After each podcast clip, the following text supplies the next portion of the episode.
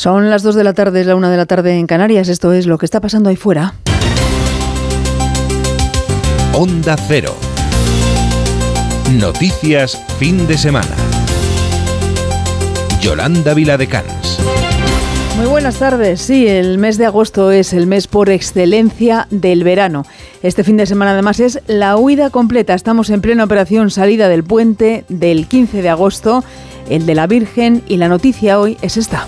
Voy a coger el coche el domingo después de comer porque como lo coja a las 6, 7 de la tarde, sé que me voy a encontrar un pedazo de atasco que igual llego a Madrid a la mañana siguiente. Para que no me pille caravana, voy a intentar salir lo más pronto posible, aunque toque madrugar, porque si no mm, va a haber unas retenciones bastante importantes y en vez de mm, salir el martes por la mañana, pues a última hora, aunque luego lleguemos de madrugada, pues habrá que volver. Puente del 15 de agosto que se junta con la operación salida de la segunda quincena del mes y que está provocando muchos desplazamientos por carretera y atascos a la salida de las grandes ciudades y en las zonas costeras porque se prevén 8 millones y medio de desplazamientos. Por eso vamos a comprobar cómo se circula a esta hora por nuestra red viaria en conexión con la Dirección General de Tráfico. Alba Arich, buenas tardes. Buenas tardes. En este momento estamos pendientes de varios siniestros. En Tarragona, de entrada por la P7 en Camarles. En Valencia, en la AP7 en Vétera, dirección Sagunto. En Murcia, de salida de la comunidad por la 7 en Lorca. En Burgos, en la P1 en Briviesca, sentido a la capital burgalesa. Y en Cantabria, en la A67 en Sierra Pando hacia Santander. Dificultades en el Levante. En Barcelona, de salida por la AP7 Linar del Vallés. En Alicante, en la AP7 en el Vergel hacia Beniza. En Murcia, de entrada por la 7 en Churra. Complicaciones en Andalucía. En Sevilla, de salida por la P4 en Sacramento. Y en Málaga, la 7 en Torrox hacia Granada. Tráfico irregular en Guipúzcoa, en la 1 en Zubieta y en la P8 en Zarau, todo sentido a San Sebastián. Y por último les recordamos que es la segunda jornada de la operación especial por el puente del 15 de agosto, por lo que les recomendamos que consulten la información del tráfico antes de salir a la carretera. Una operación salida con los carburantes más caros por quinta semana consecutiva, pero ¿cómo ahorramos energía usando el coche para viajar? Hay muchos consejos que nos ofrece Miquel Cortés. Dos de las opciones que los conductores barajan para hacer frente a la ola de calor que alcanza incluso los 50 grados son bajar las ventanillas y usar aire acondicionado. Diversos estudios han certificado que las ventanillas bajadas son eficientes cuando se circula hasta una velocidad máxima de 70-80 km por hora. Sin embargo, a una velocidad que supera estas cifras es conveniente usar el aire acondicionado. Rebeca de Miguel Álvarez, delegada regional de la Organización de Consumidores y Usuarios en Castilla y León, señala algunos consejos para mantener el vehículo en temperaturas óptimas y ahorrar gasolina. Tenemos que reducir el peso y subir las ventanillas. No hay que llevar instalados los portabicis o los cofres de techo cuando no lo necesitamos, porque estos aparatos perjudican seriamente la aerodinámica y pueden hacer aumentar el consumo en más del 20%. Realizar un mantenimiento adecuado del aire acondicionado y cambiar el filtro es importante. Este sistema puede haber sufrido daños por desuso durante el invierno o haber acumulado polen de la primavera en sus filtros. Operación salida con carburantes altos y mucho, mucho calor un fin de semana más. Con el abanico vale, oye, o con la mano mismo. No a las piscinas, a la playa, salir por la noche. Mejor un buen gazpachito. Para mantener la casa fresca, cerrar todo por la mañanica y no abrirlo hasta las 8 o las 9 de la tarde. Ir a la playita, terracitas por las noches, cuando corra el aire. Me ducho dos o tres veces por la mañana y por la tarde antes de irme a la cama para dormir mucho mejor.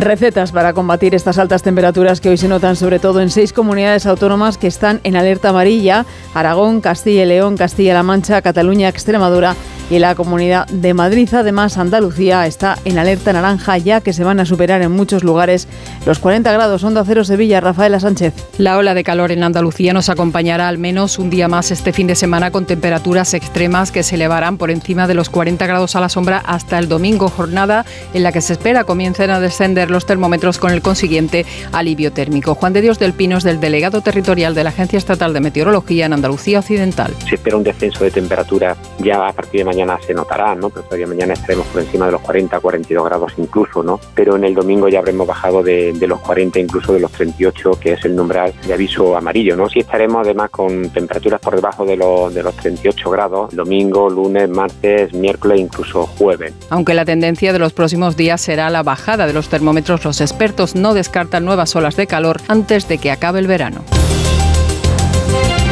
Lo que poco a poco también sube de temperatura es la política. cinco días de que se constituyan las Cortes, las fuerzas políticas están inmersas en las negociaciones sobre la composición de las mesas de ambas cámaras y la formación de los grupos parlamentarios que darán las primeras pistas de los posibles apoyos para la investidura de un presidente del Gobierno, informa Eduardo Ayala. El enrevesado resultado de las elecciones generales del 23J hace que el PSOE y en el PP tengan todas sus miradas fijadas en el próximo 17 de agosto, día en el que se configurarán las Cortes. Los socialistas quieren mantenerla en sus manos y el Partido Popular quiere reconquistarla, aprovechándose de las vulnerables mayorías que habrá en la Cámara Baja durante esta legislatura. Será el primer examen de estas mayorías. El PSOE quiere mantener la presidencia de la Cámara, que en la pasada legislatura ha estado en manos de Merichel Batet y los dos partidos independentistas quieren tener grupo parlamentario. Paralelamente, Vox espera que el Partido Popular no solo se vote al mismo, sino que también entregue votos a la extrema derecha para que algún diputado de la formación de Santiago Abascal también esté presente en la dirección de la Cámara Baja. A estas negociaciones se ha referido desde Cádiz la vicepresidenta del Gobierno en funciones, Nadia Calviño, quien acaba de asegurar que espera que su partido logre un acuerdo con el resto de las formaciones para la composición de la mesa del Congreso y también para la investidura de Pedro Sánchez. Carla Casamayor. Sí, esa formación de la mesa del Congreso es la que Nadia Calviño está negociando con los mayores representantes políticos. La vicepresidenta también confía en que habrá nuevo gobierno socialista.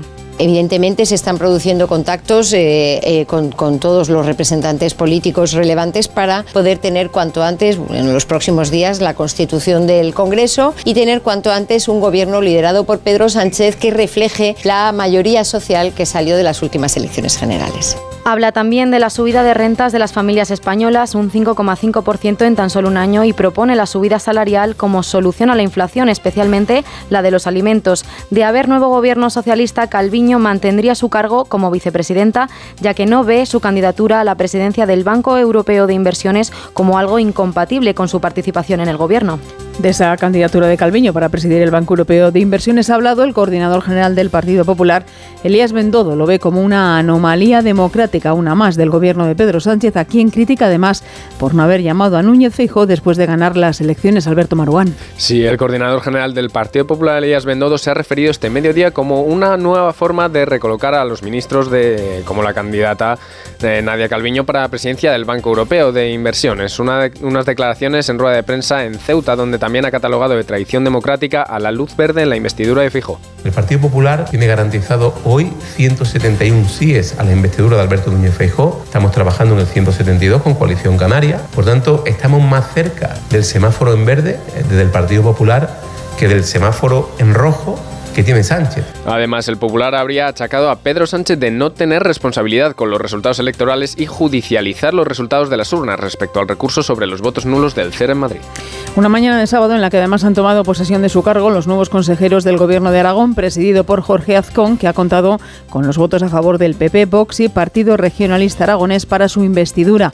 Onda Cero Zaragoza, Luis Puyuelo. El nuevo gobierno de Jorge Azcón tiene 10 departamentos, 8 corresponden al Partido Popular y 2 a Vox, que estará al frente de Agricultura y de una consejería con rango de vicepresidencia y que gestionará desarrollo territorial, despoblación y justicia.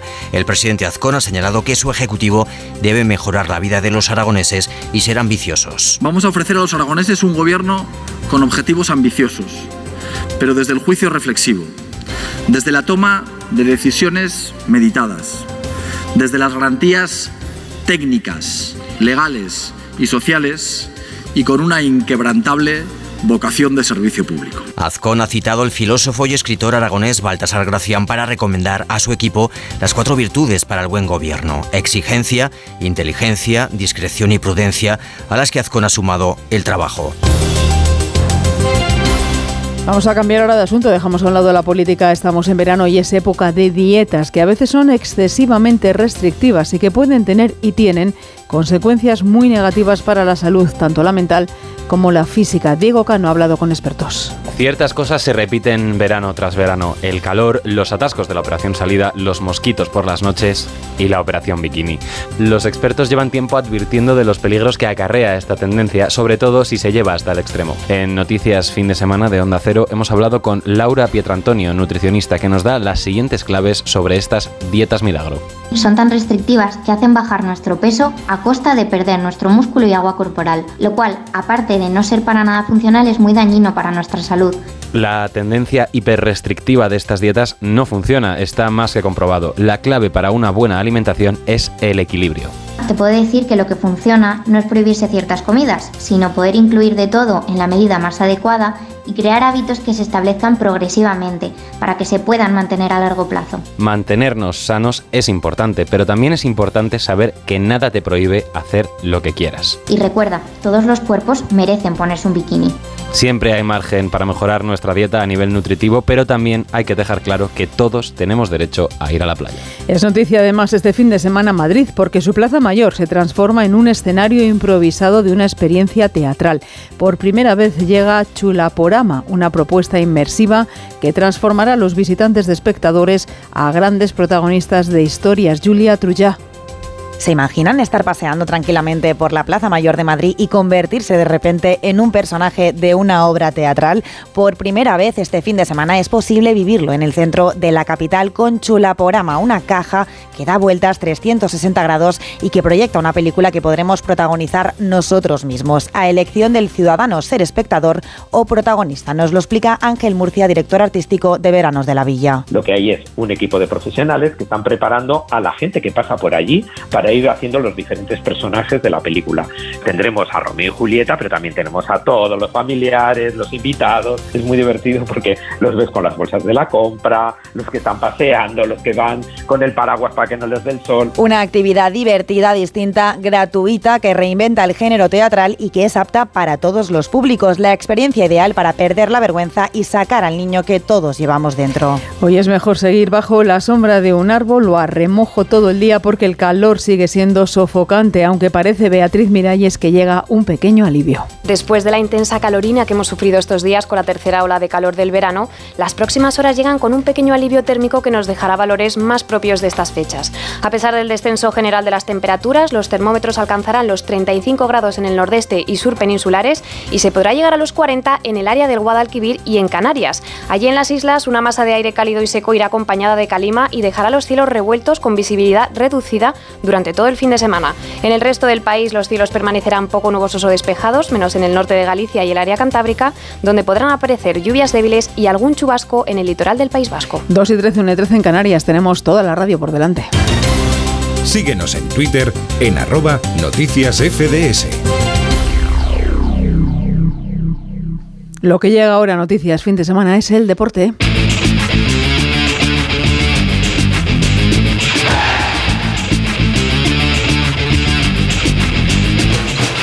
Toda la información deportiva con Álvaro Herrero. Hola Álvaro, ¿qué tal? Buenas tardes. Hola, ¿qué tal? Muy buenas tardes.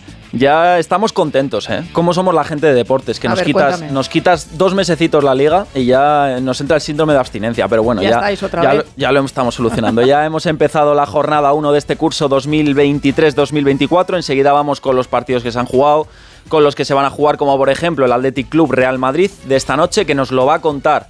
Eh, Alberto Pereiro y que además ya está por aquí porque también parece que hay novedades en la portería del conjunto blanco. Alberto Pereiro, muy buenas tardes.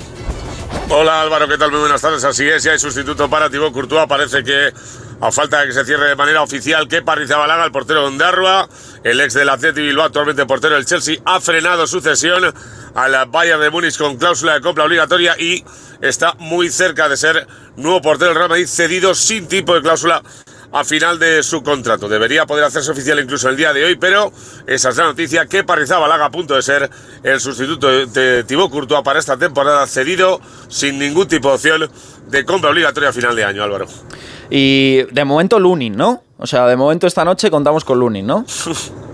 De momento esta noche sí, vamos a contar con Lunin, eh, porque eh, tenía claro ayer Ancelotti cuál era el discurso, intentar defender a un portero que no quiere, a un portero que no le gusta, un portero el que ha tenido siempre muchas dudas, pero eh, luego entramos en detalles del 11, pero Lunin será el portero y el cambio de sistema, lo escuchamos, mira, Ancelotti. Creo que esta pretemporada nos ha dicho que se puede jugar de distinta manera, que tenemos una plantilla bastante amplia, varia, para eh, poder manejar distintos, dis- distintos sistemas.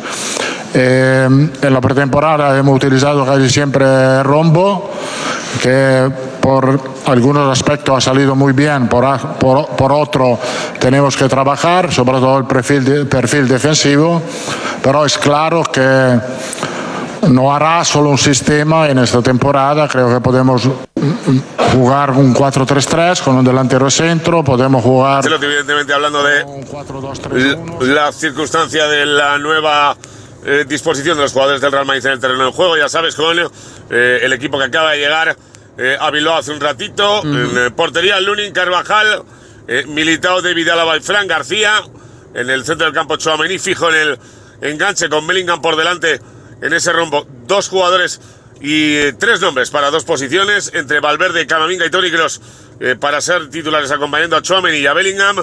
Arriba Vinicius y Rodrigo, recordemos las cuatro bajas en la convocatoria de Ceballos, de Courtois, eh, de eh, Ferland Mendy y que el Madrid empiece bien la liga sabiendo que ha recibido un shock en estas eh, últimas fechas hace apenas 24-48 horas de la lesión de Thibaut Courtois, pero titular hoy y veremos a ver si para la siguiente jornada, cuando el Madrid juegue su partido frente al Almería el próximo sábado, no sea ya que Balaga a punto de cerrar su cesión al conjunto blanco, blanco Álvaro. Que además viene para ser titular, ¿verdad?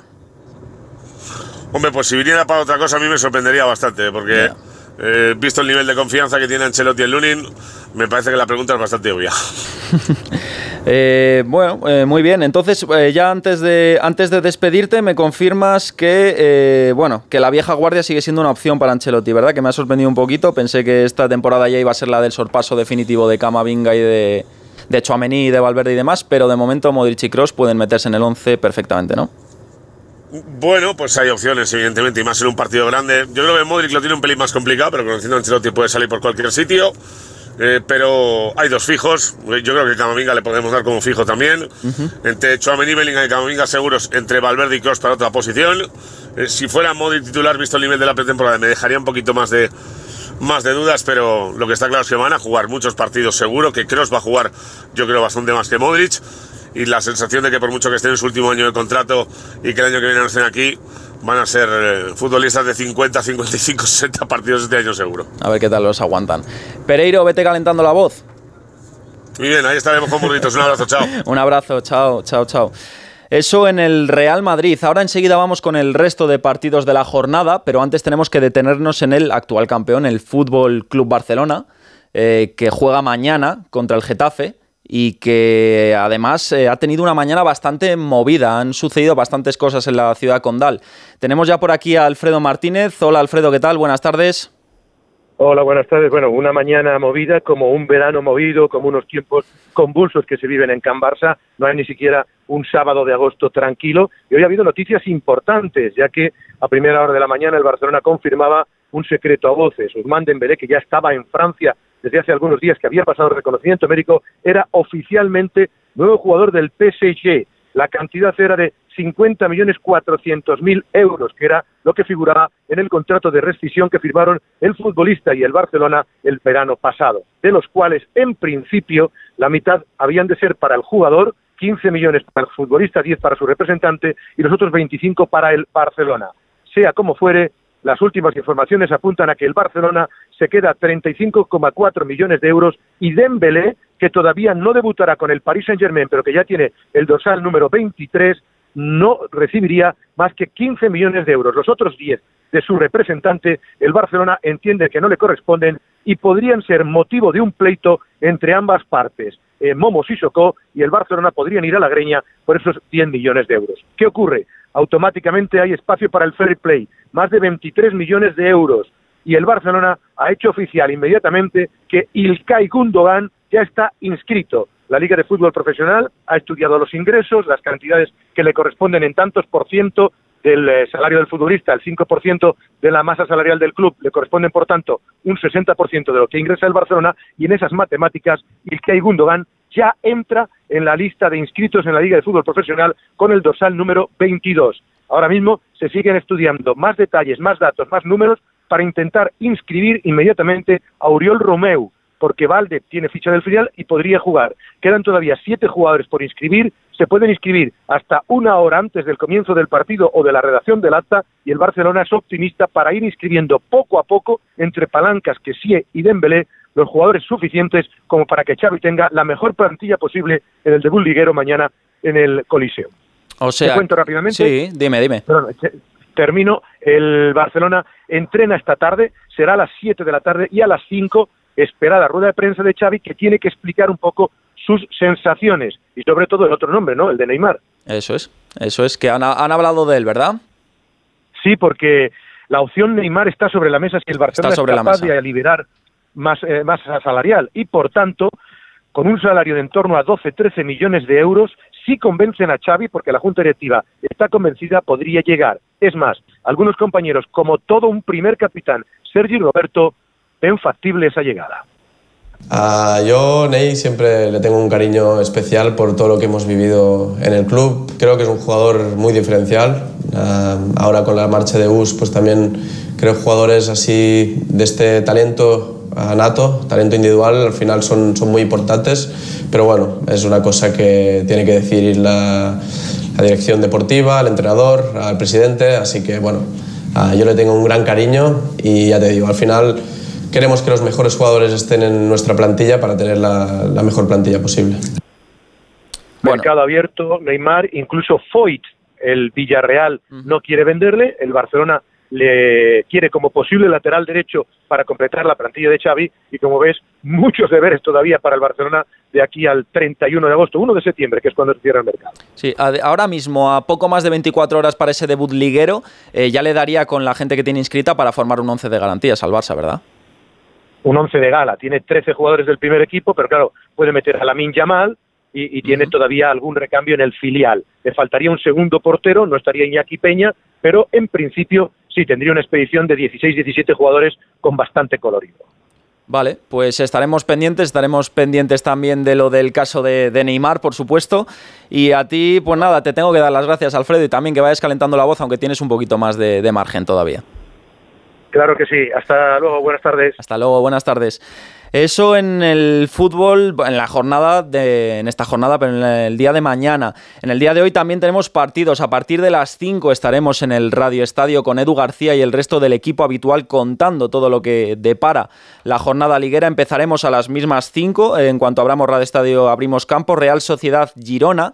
Y desde San Sebastián nos cuenta la previa, la última hora, Íñigo Taberna. Íñigo, muy buenas tardes. Muy buenas, comienza una temporada muy ilusionante para la Real Sociedad que va a volver a disputar la Champions League 10 años después. De cara al partido esta tarde, Imanol no podrá contar con su fichaje estrella para esta próxima temporada, el delantero portugués Andrés Silva, que se recupera de una lesión muscular. Enfrente, un Girona que se marca como objetivo conseguir la permanencia y, si es posible, mejorar la décima posición lograda en el último campeonato liguero. Destacar la baja en el equipo de Mitchell del joven Joel Roca, que ha sufrido esta semana una grave lesión de rodilla. Se espera una buena entrada en la noeta, ya que están todas las entradas vendidas. El árbitro será el debutante Hernández Maeso, que contará con la ayuda de Jaime Latre en el bar. Bueno, y normal, normal que estén vendidas todas las entradas después del temporadón histórico que nos regaló la Real Sociedad el año pasado. El Real Sociedad Girona no es el único partido de esta tarde. A las 7 en la segunda, el segundo turno de la tarde tenemos Las Palmas Mallorca y desde allí, y me consta que con mucho calor, eh, nos cuenta también la última hora Yendi Hernández. Yendi, ¿qué tal?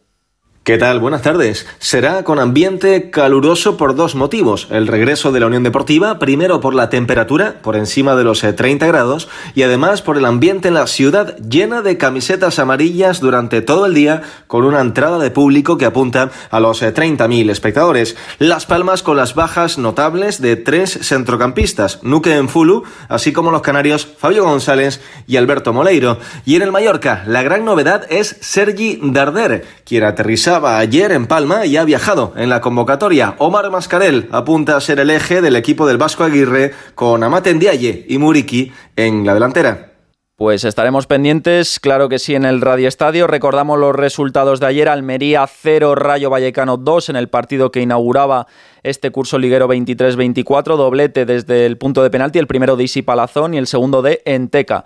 Y en el partido de las 10 de la noche, que estaba eh, previsto para las 9 y media, pero bueno, hubo que retrasarlo por las circunstancias climatológicas, el calor en Sevilla, que es muy acuciante. Sevilla 1, Valencia 2, el sorprendente Valencia del Pipo Baraja que gana después de una pretemporada de todo menos ilusionante, pero que aún así no deja contento a su entrenador en materia de fichajes. Yo creo que hoy hemos visto un gran partido del, Valencia, pero la temporada es muy larga, es muy exigente. Eh, más allá del trabajo que hemos hecho hoy de conseguir la victoria, sigo pensando que necesitamos reforzarnos en, las posiciones que, todos sabemos y, lógicamente entiendo que, que, el club está trabajando en esto, como, como dije en la previa de, de la rueda de prensa y sigo pensando igual, ¿no? Nicolás Victorias se contenta el bueno de, de, Baraja. Ya está por aquí Marcos Fernández para contarnos la segunda división. Marcos, ¿qué tal? Muy buenas. ¿Qué tal Álvaro? Pues arrancaba ayer también la división de plata de nuestro fútbol y lo hacía con dos partidos. Inauguraba la temporada la Sociedad Deportiva Moribeta y el Levante en Lezama con empate a uno, con goles de Boldini para los Granotas y Jauregui para el cuadro que dirige Aritz Mújica. En Lezama porque no, no está habilitado el campo de la Morevieta para el fútbol profesional. Efectivamente, el campo municipal donde juega la, la Morevieta no está... Eh, aprobado por la liga para jugar y tiene que jugar en, la ciudad deportiva del Athletic de, Bilbao. Luego era el turno del Real Valladolid, que vuelve a la segunda división esta temporada y que, y que venció por 2 a 0 al Real Sporting de Gijón, con goles de Bicue y Moncho, además con mucha polémica porque se adelantó el Sporting por medio de Jurjevic, pero el VAR anuló ese gol. Para hoy, eh, jornada de tres partidos, tenemos a las 7 al Racing que recibe en el Sardinero a la Sociedad Deportiva Eibar. Al de Santander, al Real Racing. Al Real Racing Club de Santander, sí señor. No al de Ferrol, hay que matizarlo, hay que matizarlo. A las 9 de la noche le toca el turno al Real Zaragoza que recibe al Villarreal B en la Romareda y a las 10 el Elche recibe al Racing de Ferrol. Este sí que es el Racing de Ferrol, además un club que, como sabemos, recién ascendido esta temporada. Ese es, este sí es el Racing de Ferrol. Muchas gracias, Marcos. Ahora, antes de terminar con el fútbol, vamos a pasar con la sección internacional que viene bastante fuerte, viene con el City como siempre ganando, Jalan goleando. Miguel Venegas, muy buenas tardes.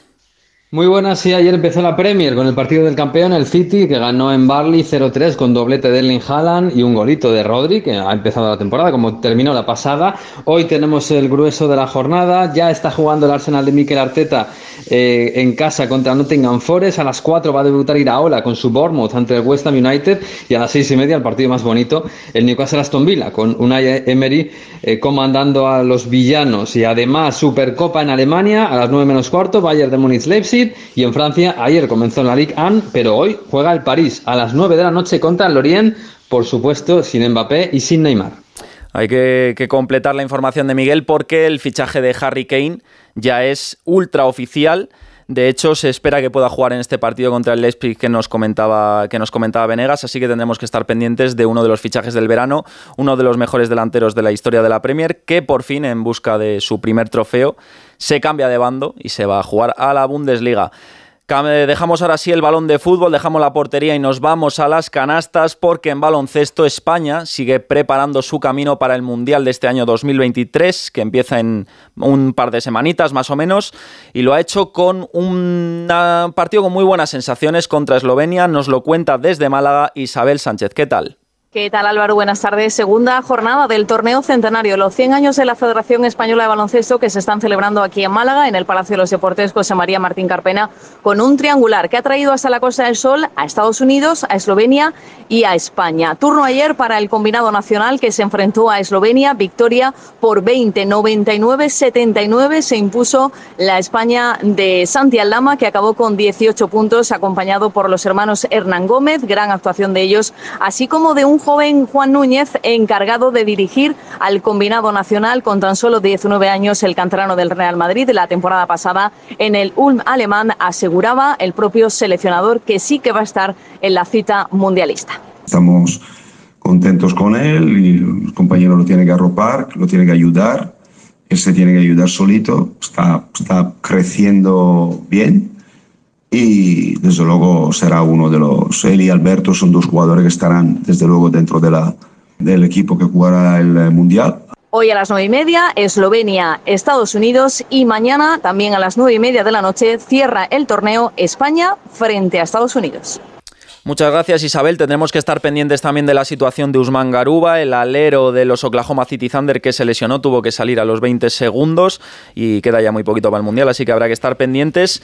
Eso es una mala noticia, pero tenemos alguna buena también en baloncesto y nos la trae Juan Ramón Lucas. ¿Qué tal? ¿Qué tal Álvaro? Muy buenas. Pues sí, la buena noticia es que Pau Gasol va a ser el primer español que reciba la chaqueta naranja conmemorativa para las leyendas que inscriben su nombre en el Salón de la Fama de la NBA. Y es uno de los privilegios reservados pues para eso, para las leyendas de la NBA y Pau Gasol ya, ya va a escribir ahí su nombre. Te cuento también Álvaro, que está en juego el, segundo, el último partido de los cuartos de final del Mundial Femenino, va ganando Inglaterra 2 a 1 y, y, que Australia ha pasado y esperará al rival de Inglaterra o Colombia en las semifinales. Pues esto es todo en la información deportiva. Antes de irnos, recordar muy rápidamente que a partir de las 5 Radio Estadio con Edu García y con el resto del equipo habitual. Ahora sí, ya todo vuestro para mis compañeros de, de, información general. Gracias, Álvaro. Ya son las dos y media de la tarde, una y media de la tarde en Canarias. Esto sigue siendo lo que está pasando ahí fuera. Onda Cero. Noticias fin de semana. Yolanda Viladecans. Lo esencial de este sábado es lo que sintetiza en un minuto Carlos León. Y lo esencial está ahora mismo en las carreteras españolas y en los atascos que durante toda la mañana han tenido lugar en las salidas de las grandes ciudades, especialmente en Madrid, Sevilla y en todo el Levante. Además, se han complicado con varios accidentes que han motivado el desvío de la circulación. El de mayores complicaciones ha tenido lugar en Castellón. Un inicio de puente marcado en lo político por las declaraciones de la vicepresidenta primera y ministra en funciones de Asuntos Económicos, Nadia Calviño, quien ha expresado hoy el honor que supone que España la presente como candidata a la presidencia del Banco Europeo de Inversiones y ha añadido que solo una candidatura con su nombre tenía las máximas opciones de éxito. Por su parte, el coordinador general del Partido Popular, Elías Bendodo, desde Ceuta, ha asegurado que la candidatura de Nadia Calviño se podría deber a que el presidente del Ejecutivo en funciones, Pedro Sánchez, no cuenta con los apoyos suficientes para ser investido y está empezando a pensar en recolocar a todos sus ministros. Además, Yolanda Aragón ya tiene gobierno. Los consejeros elegidos por el presidente Jorge Azcón han tomado esta mañana posesión de sus cargos. Y en página internacional, una muy buena noticia. El grupo de turistas españoles atrapado desde principios de agosto en Etiopía por enfrentamientos entre fuerzas de seguridad del Estado y las milicias Fano ha sido evacuado de la capital hasta Addis Abeba, allí en la capital de Etiopía, donde mañana van a volar a Madrid, según ha informado el Ministerio de Asuntos Exteriores. Y esta noche tan calurosa, con Andalucía en alerta naranja por altas temperaturas y otras seis comunidades en alerta amarilla, no se pueden perder el espectáculo de las Perseiras. Ya saben, Yolanda, si ven una, piensen en un deseo que lo mismo se termina cumpliendo. 2 y 32, 1 y 32 en Canarias, tenemos toda la radio por delante. Síguenos en Facebook en Noticias Fin de Semana Onda Cero. A cinco días de que se constituyan las Cortes, las fuerzas políticas están inmersas en tensas negociaciones.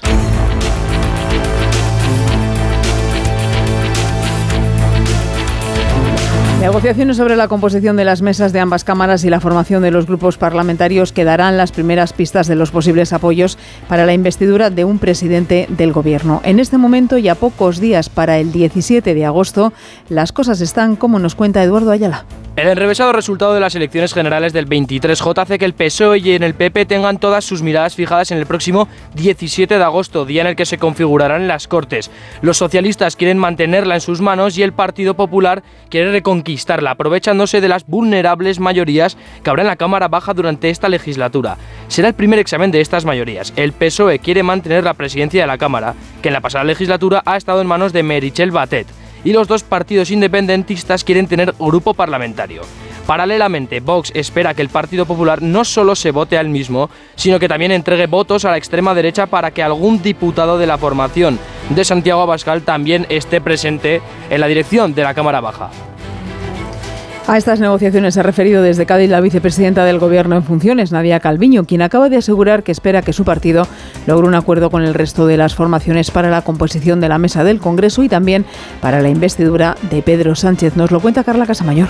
Sí, Calviño habla de la presencia de contactos para esa formación de la mesa del Congreso y asegura que, el, que la está negociando con importantes representantes políticos. La vicepresidenta se muestra confiada ante una nueva formación de gobierno liderada por Pedro Sánchez. Evidentemente se está están produciendo contactos eh, eh, con, con, todos los representantes políticos relevantes para poder tener cuanto antes, en los próximos días, la constitución del Congreso y tener cuanto antes un gobierno liderado por Pedro Sánchez que refleje la mayoría social que salió de las últimas elecciones generales. Por primera vez en su historia, España podría presidir, gracias a su candidatura, el Banco Europeo de Inversiones. Calviño habla de su candidatura como una apuesta fuerte gracias a la política económica que ha venido haciendo y además como la única capaz de prosperar, opinión que Sánchez también comparte. Dado el calibre del resto de los competidores, el presidente Sánchez y yo vimos claramente en nuestros contactos informales tras las elecciones que solamente una candidatura con mi nombre tenía las máximas opciones para prosperar, que cualquier otro candidato, cualquier otro perfil hubiera sido dar la batalla por perdida.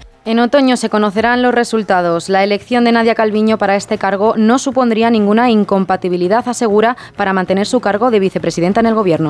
De esa candidatura de Calviño para presidir el Banco Europeo de Inversiones ha hablado el coordinador general del Partido Popular, Elías Bendodo. Lo ve como una anomalía democrática, una más del Gobierno de Pedro Sánchez, a quien critica por no haber llamado a Alberto Núñez Feijóo después de ganar las pasadas elecciones. Alberto Maruán. Sí, este mediodía el coordinador general de los populares Elías Bendodo ha comparecido en una rueda de prensa en Ceuta donde ha hablado del panorama electoral como la presidencia de Calviño en el Banco Europeo de Inversiones. Sánchez, viendo que no va a tener o que no está teniendo los apoyos suficientes para la investidura, esté empezando a pensar en recolocar a sus ministros y por eso ha lanzado la candidatura de Nadia Calviño a la presidencia del Banco Europeo de Inversiones. Una decisión que no se ha consultado con el Partido Popular y que, según Bendodo, es una anomalía democrática que demuestra la soberbia y arrogancia de Sánchez en, en todas sus decisiones. Por otra parte, se ha referido a la investidura de Feijóo como tradición democrática tras ganar las elecciones, asegurando que están listos para ello. El Partido Popular tiene garantizado hoy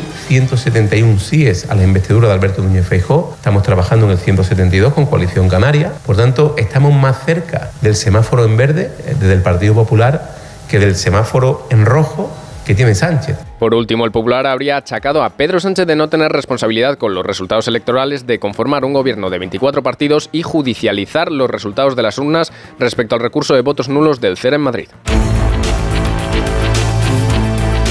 Una mañana de sábado en la que además han tomado posesión de su cargo los nuevos consejeros del Gobierno de Aragón, presidido por Jorge Azcón, que ha contado con los votos a favor del Partido Popular, Vox y Partido Regionalista Aragonés para su investidura.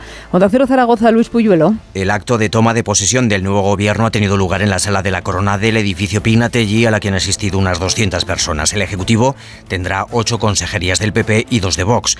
Azcón ya les ha marcado las pautas. Hay que mejorar la vida de los aragoneses y ser ambiciosos. Para conseguir esa meta, les ha pedido responsabilidad y también trabajo. Quienes lleváis a tiempo a mi lado, sabéis que lo digo y que lo repito sin descanso. Pero creo en ello de verdad. Me lo he aplicado y os aseguro que da buenos resultados. Las cosas salen adelante con trabajo, trabajo y trabajo. Una máxima que ya ha asumido la vicepresidenta segunda y portavoz Mar Vaquero, quien ha señalado que la prioridad es mejorar los servicios que prestan a los aragoneses. En más oportunidades, en mayor bienestar, en mayor prosperidad. Ese es uno de nuestros principales objetivos, porque la mejora de los servicios públicos va a implicar que los ciudadanos puedan tener una vida cotidiana más fácil. Minutos después de la toma de posesión, el primer Consejo de Gobierno ha nombrado a los primeros directores generales del Ejecutivo. 2.38, 1.38 en Canarias. Enseguida hablamos del precio de la gasolina que ya habrá notado si está de viaje. Anda por las nubes. Noticias fin de semana. Yolanda Viladecans. La gasolina ha vuelto a subir, se sitúa en niveles de hace un año cuando aún se aplicaba el descuento.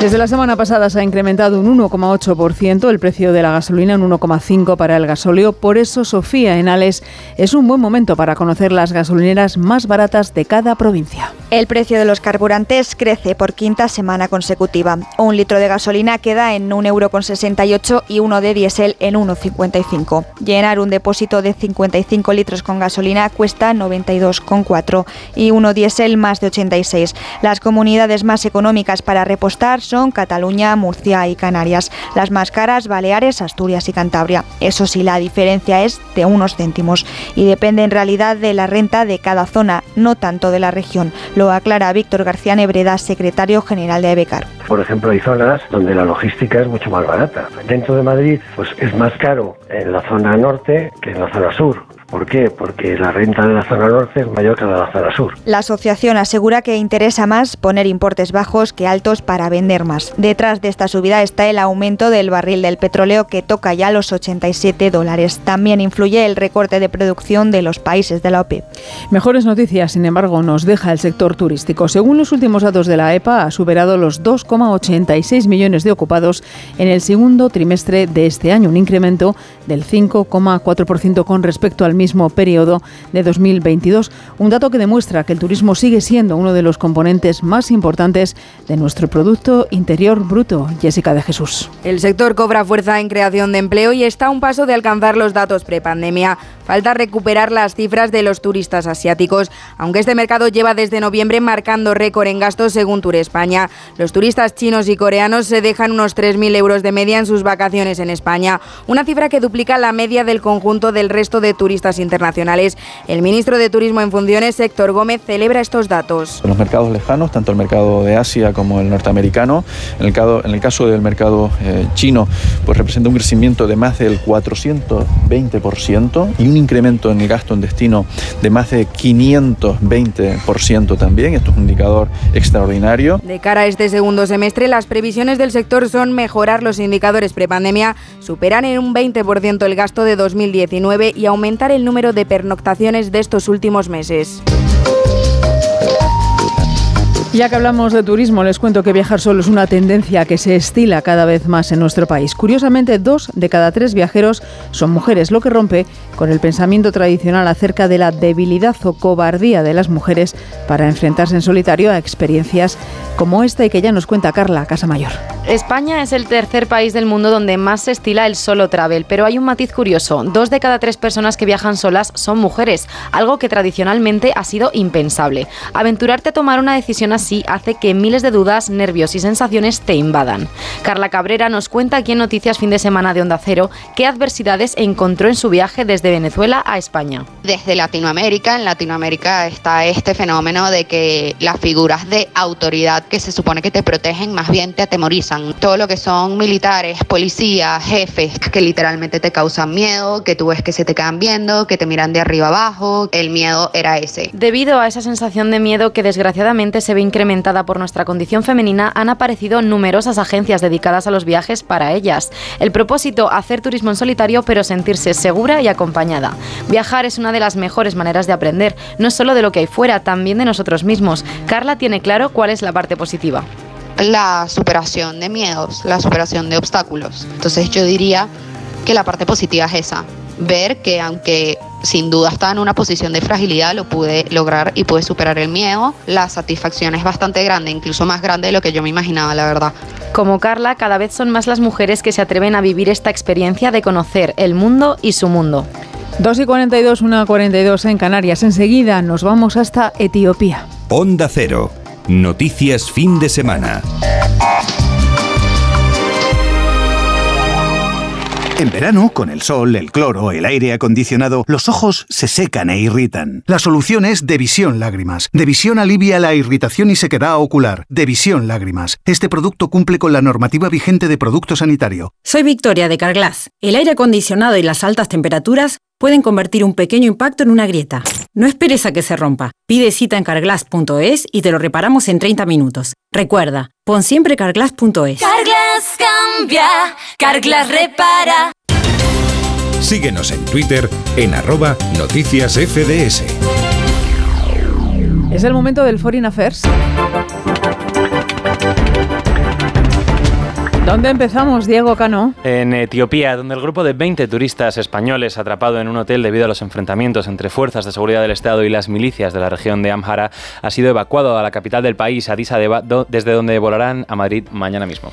Y Ecuador sigue conmocionado por el magnicidio del candidato electoral Fernando Villavicencio. Sí, cientos de personas han participado en una vigilia en su honor, evento al que varios familiares de la víctima no han acudido por miedo a un nuevo ataque. Hay seis personas detenidas y siendo investigadas actualmente actualmente. Amplía nuestro corresponsal en la zona, Pablo Sánchez Olmos. La Fiscalía de Ecuador asegura que cuenta con elementos suficientes para condenar a los seis colombianos detenidos por el asesinato de Fernando Villavicencio.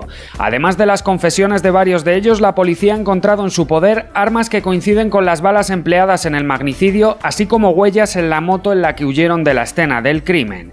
El principal objetivo de los investigadores pasa ahora a comprobar quiénes fueron los autores intelectuales del atentado, ya que el candidato contaba con múltiples enemigos que le habían amenazado de muerte en varias ocasiones.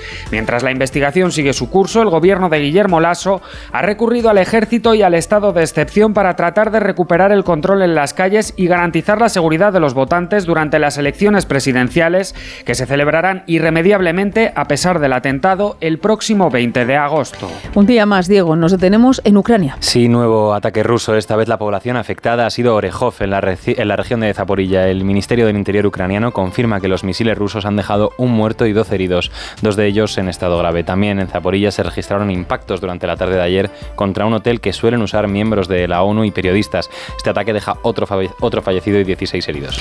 Volodymyr Zelensky actúa contra la corrupción que ha aflorado en el ejército en su país. Sí, el presidente ucraniano ha anunciado el cese inmediato de todos los responsables de reclutamiento a nivel regional ante el aumento de sobornos para evitar el llamamiento a filas.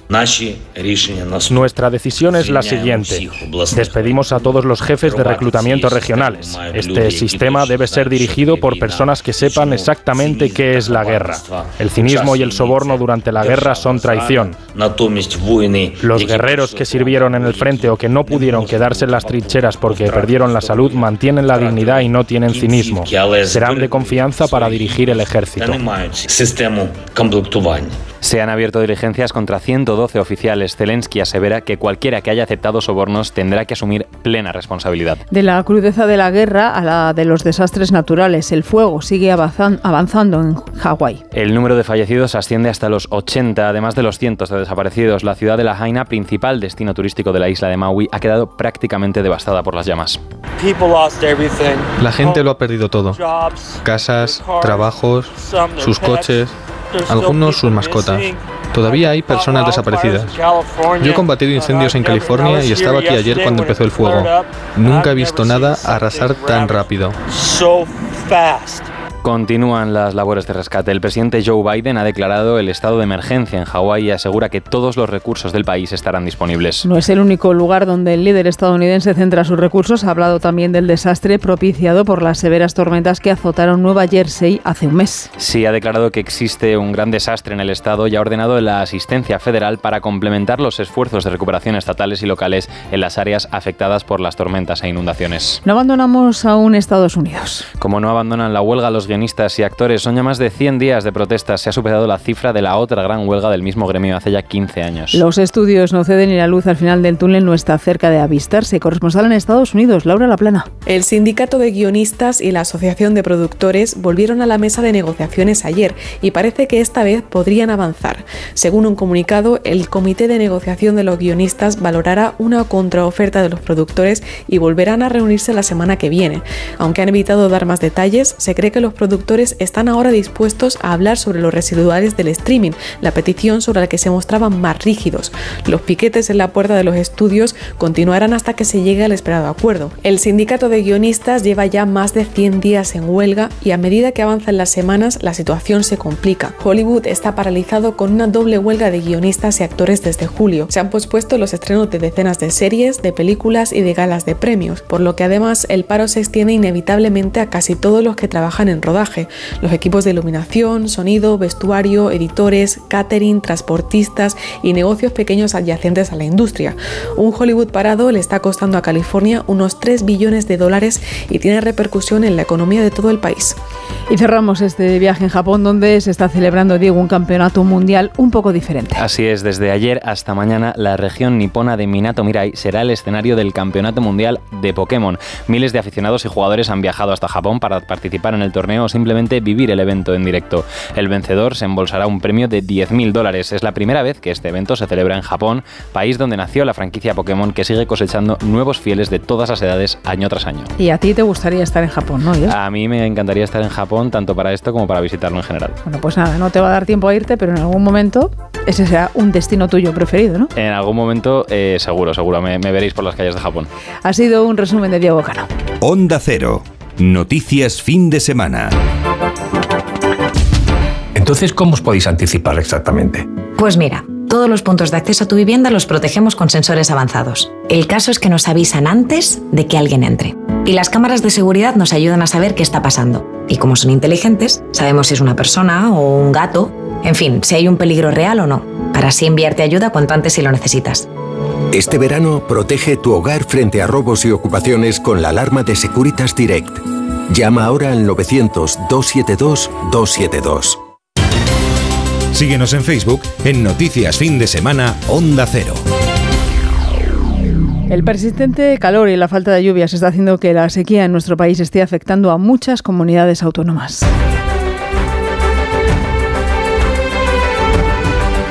Son ya muchas las regiones en nuestro país que se enfrentan a distintas restricciones. El déficit de agua supera el 25% en algunos puntos de España. Lucía Sanz. Desde el 1 de octubre hasta el 8 de agosto ha llovido un 16% menos de lo habitual.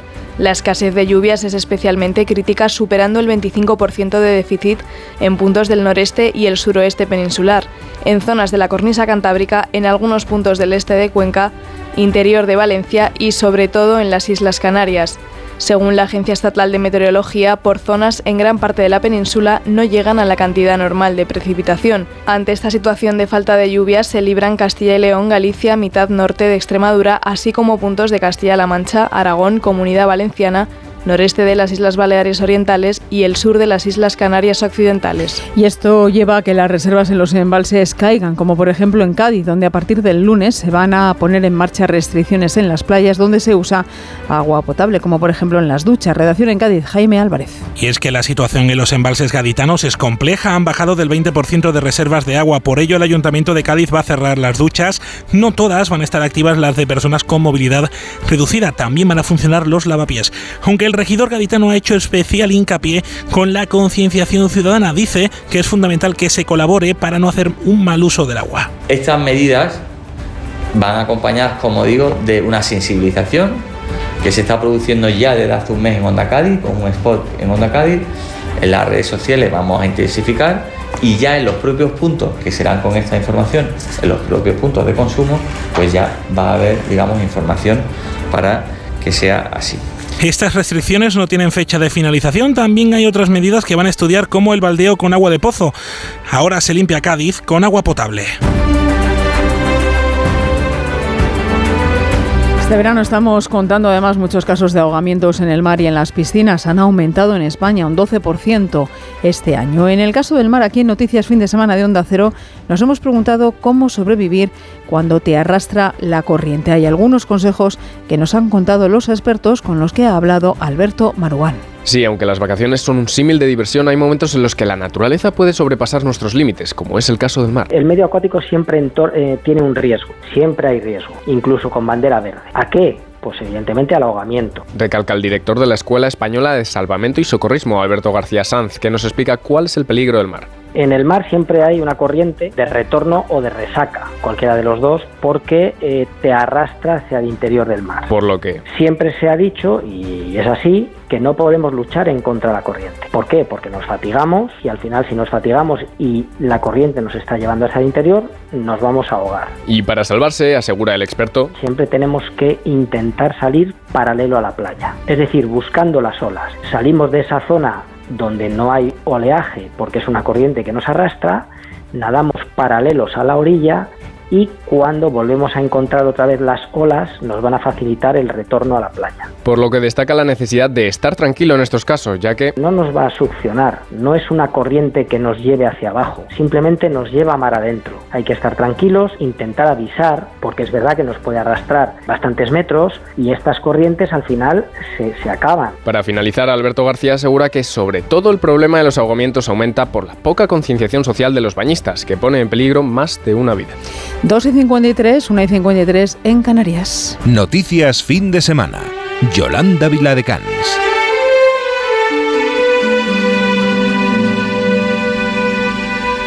La penúltima noticia es para el cielo, que esta noche nos regala la lluvia de estrellas de las Perseidas. Todo un espectáculo para disfrutar aprovechando las noches cálidas que estamos teniendo y que se podrá ver desde la medianoche y hasta que salga la luna. Nos lo adelanta Lucía Martínez Campos. Tienen un deseo, varios. Esta noche tienen la oportunidad de cumplirlos si miran al cielo. La lluvia de Perseidas es una cita que cada año reúne a millones de personas admirando el firmamento. Esta noche será la más favorable para apreciar este espectáculo de la naturaleza, conocido también como Lágrimas de San Lorenzo. El pico se producirá en las horas previas al amanecer. Si nos encontramos en una zona sin contaminación lumínica, podremos observar un meteoro por minuto. Nos lo cuenta para Onda Cero Emilio Galvez, portavoz del Planetario de Madrid. Se puede observar saliendo por el horizonte noreste al principio de la noche la constelación de Perseo poco a poco y a medida que va ganando altura se puede observar un mayor número de estrellas fugaces. Las Perseidas son producto de los restos de polvo dejados por un cometa en su órbita y se esparcen por todo su camino alrededor del Sol. Una cita inolvidable en la que además se dan las condiciones perfectas para observarlas con cielos despejados en prácticamente todo el país. Con las Perseidas de fondo hablamos de libros. Hablamos de libros con Paco Paniagua. Una película para cada año de tu vida es lo que propone en este libro su autor Alejandro González Calvo, uno de los hombres que más sabe decir en nuestro país. Abarca desde los 0 a los 100 años y lógicamente las ha adaptado a la edad, pero no piensen que solo se puede ver animación cuando eres niño o una película clásica cuando eres mayor. En sus páginas se juega mucho a dejar descubrir el cine a los más jóvenes, el cine de calidad y en familia. Y mi hijo mayor me dice, papá, ¿no vas a meter el gigante de hierro? Que acabamos de ver por la noche. Y digo, no, hijo, es que la animación la he metido casi toda en, en los primeros años, en infantil, ¿no? Dice, papá, es mi película favorita. Y ahí está, y dije, pues mira, digo, bueno, pues como en los 90 años, esa de solo he puesto comedias, tampoco me parecía mal que en, los 80, que en el 89 mm. entrara una de las mejores películas de animación que he visto en mi vida, como soy Gigante de Hierro. Una película para cada año de tu vida, Alejandro González Calvo, editorial Temas de hoy. El maestro de la fuga es uno de los libros más interesantes de esta temporada, El hombre que escapó de Auschwitz para alertar al mundo. Está escrito por Jonathan Friedland y narra, basando en documentos auténticos, la historia de uno de los cuatro únicos judíos que lograron escapar del campo de concentración nazi, Walter Ronsberg. Y luego, por otro lado, Verba era una persona difícil, era una persona que estaba muy enfadada, sobre todo eh, hacia aquellos que mm, no transmitieron el informe y no hicieron, no tomaron acción a raíz de ese informes. El maestro de la fuga de Jonathan Friedland, Editorial Planeta. Este año hemos visto un fenómeno que se ha repetido en varios de los museos más importantes del mundo. Activistas lanzando productos o pinturas sobre grandes obras para reivindicar la lucha contra el cambio climático. Rafael Ordóñez, periodista y sociólogo, ha hablado con algunos de estos activistas y refleja su postura en el libro Amor y Furia. Recopilar los últimos dos años en los que estos nuevos movimientos ecologistas y activistas han crecido en Europa, poner un poco el marco para que se comprenda un poco mejor eh, su, marco de actuación, su, su, forma de actuar y un poco a qué responde. Amor y Furia de Rafael Ordóñez, colección Clepsidra. Beatriz Miralles es quien produce este programa de noticias aquí en Onda Cero. Noticias fin de semana. Yolanda Viladecans. Nos despedimos ya con la música de uno de los grupos de rock más exitosos de los años 90.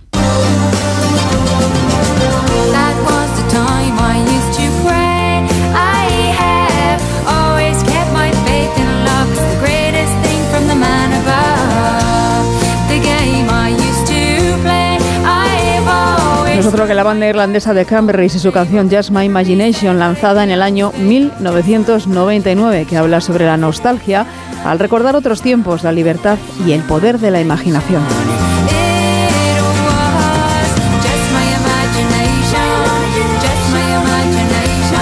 Y como imaginar es gratis, pues dediquen esta tarde de sábado a imaginar lo que ustedes quieran. Muchas gracias por escucharnos. Feliz tarde de sábado. Que disfruten. Adiós.